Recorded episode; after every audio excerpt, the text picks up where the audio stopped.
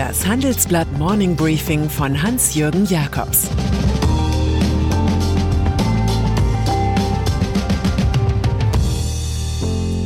Guten Morgen allerseits. Heute ist Montag, der 11. Mai. Und das sind heute unsere Themen. Schlachthöfe, der neue Hotspot. CEO der Montage bei Wirecard. Warum Julia Stoschek Berlin verlässt. Im Folgenden hören Sie eine kurze werbliche Einspielung. Danach geht es mit dem Morning Briefing weiter. Dieser Podcast wird präsentiert von Ford.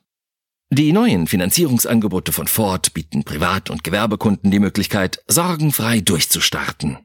Wer ein Fahrzeug kauft, zahlt seine Raten später. Das Angebot gilt für alle verfügbaren Neuwagen, außer Ford Mustang, bei teilnehmenden Ford-Partnern. Mehr unter Ford.de die Fleischindustrie. Zu den lange ignorierten Geheimnissen der Fleischindustrie gehören die Kompanien von Leiharbeitern aus Rumänien und Bulgarien, die die Betriebe am Laufen halten und in Zwangsunterkünften leben.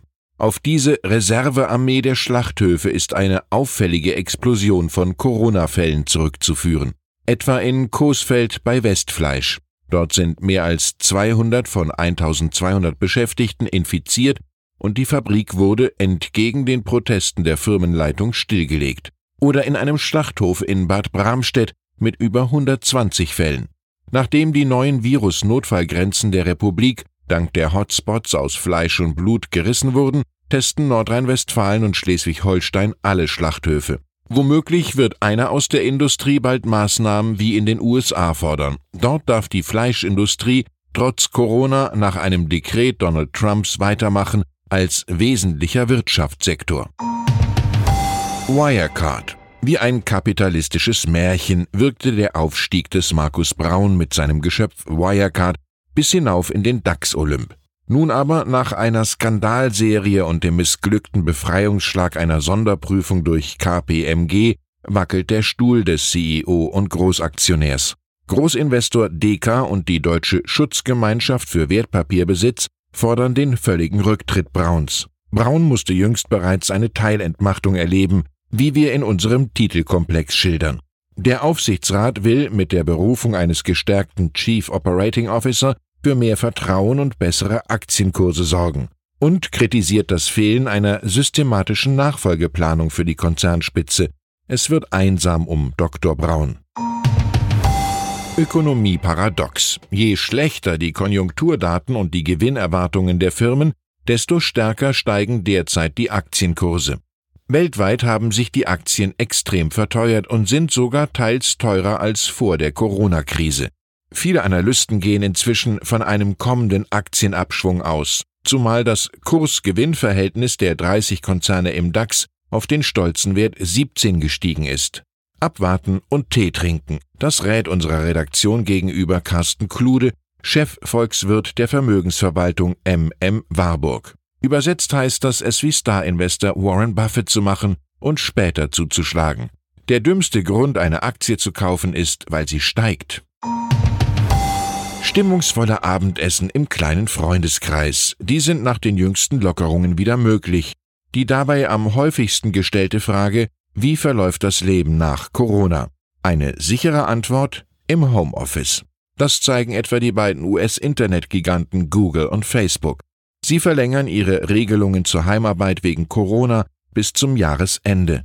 Die meisten Beschäftigten sollen weiter von zu Hause aus arbeiten, das sagt Google-Chef Sander Pichai.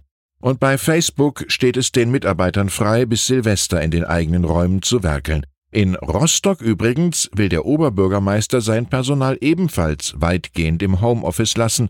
Das spart Geld, hat er entdeckt. Thomas Kemmerich. Er ist als Minimalministerpräsident der Republik aufgefallen. In Thüringen hielt es Kemmerich kommissarisch einen Monat im Amt. Es soll ja eine Art Unfall gewesen sein, dass die AfD ihn maßgeblich mitgewählt hatte, vermittelte er. Und dann marschierte der Freidemokrat am Wochenende in Gera neben Rechtspopulisten, Corona-Verleugnern und Verschwörungstheoretikern. Bei einem Spaziergang, auf dem gegen die staatlichen Anti-Pandemie-Aktionen protestiert wurde. Kemmerich verzichtete wie die meisten anderen auf Mundschutz und Abstand. Später entschuldigte er sich, er wollte AfD-Leuten keine Bühne geben, habe das aber leider getan. In der FDP hat der Mann genauso wenig verloren wie der Tübinger noch grüne Boris Palmer, der für die Liberalen auch schon vorgeschlagen ist. Für Corona-Verschwörungstheorien sind tatsächlich auch Teile der katholischen Kirche zuständig. Der italienische Bischof Carlo Maria Vigano initiierte einen Text, der es in sich hat. Demnach werde die Pandemie als Vorwand genutzt, um eine Weltregierung zu schaffen, die sich jeder Kontrolle entzieht. Das sei der Grund, weshalb Grundfreiheiten unverhältnismäßig und ungerechtfertigt eingeschränkt würden, inklusive der Religionsfreiheit. Das Papier wurde vom deutschen Kardinal Gerhard Ludwig Müller unterschrieben, der sich nun mit heftiger Kritik konfrontiert sieht. Die Bewertung der Pandemie durch die Deutsche Bischofskonferenz unterscheide sich grundlegend von dem veröffentlichten Aufruf, das stellte der Limburger Bischof Georg Betzing klar. Fußball. Die ganze Woche wird es noch Spekulationen geben, ob die Fußball-Bundesliga mit ihrem von der Politik großzügigst geförderten Restart am kommenden Wochenende wirklich glücklich wird. Das Geschehen beginnt mit einer Zwangspause für den Zweitligisten Dynamo Dresden. Dort wurden zwei weitere Spieler positiv getestet. Und das Gesundheitsamt verordnete zwei Wochen Quarantäne. Mannschaftstraining sei intensiver Kontakt. Zwei Spiele müssen nachgeholt werden und das bei einer sehr engen Terminierung. Wir ändern momentan nicht die Ziele, sondern nur die Pläne, verkündet die Deutsche Fußballliga. Man erinnert sich sofort an Erich Kästner. Je üppiger die Pläne blühen, umso verzwickter wird die Tat.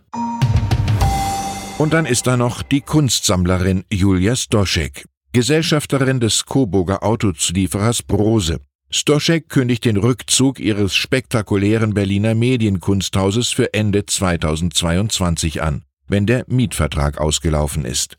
Millionen hatte sie in das frühere tschechische Kulturzentrum gesteckt, um dort neben ihrem Hauptstandort Düsseldorf wichtige Werke aktueller Medienkunst zeigen zu können. Doch nach einer Außensanierung des Gebäudes hätte sie viel mehr Miete zahlen müssen. Der Eigentümer, die staatliche Bundesanstalt für Immobilienaufgaben, wollte weder verkaufen noch sonstige Zugeständnisse machen. Berlins wenig kunstsinnige Politik muss nun erleben, dass mit Stoschek eine weitere Größe der Kunstsammler Reißaus nimmt. Karl Valentin wusste schon früh, Kunst ist schön, macht aber viel Arbeit. Ich wünsche Ihnen bei aller Arbeit auch das ein oder andere Kunsterlebnis in dieser Woche. Es grüßt Sie herzlich Ihr Hans-Jürgen Jakobs.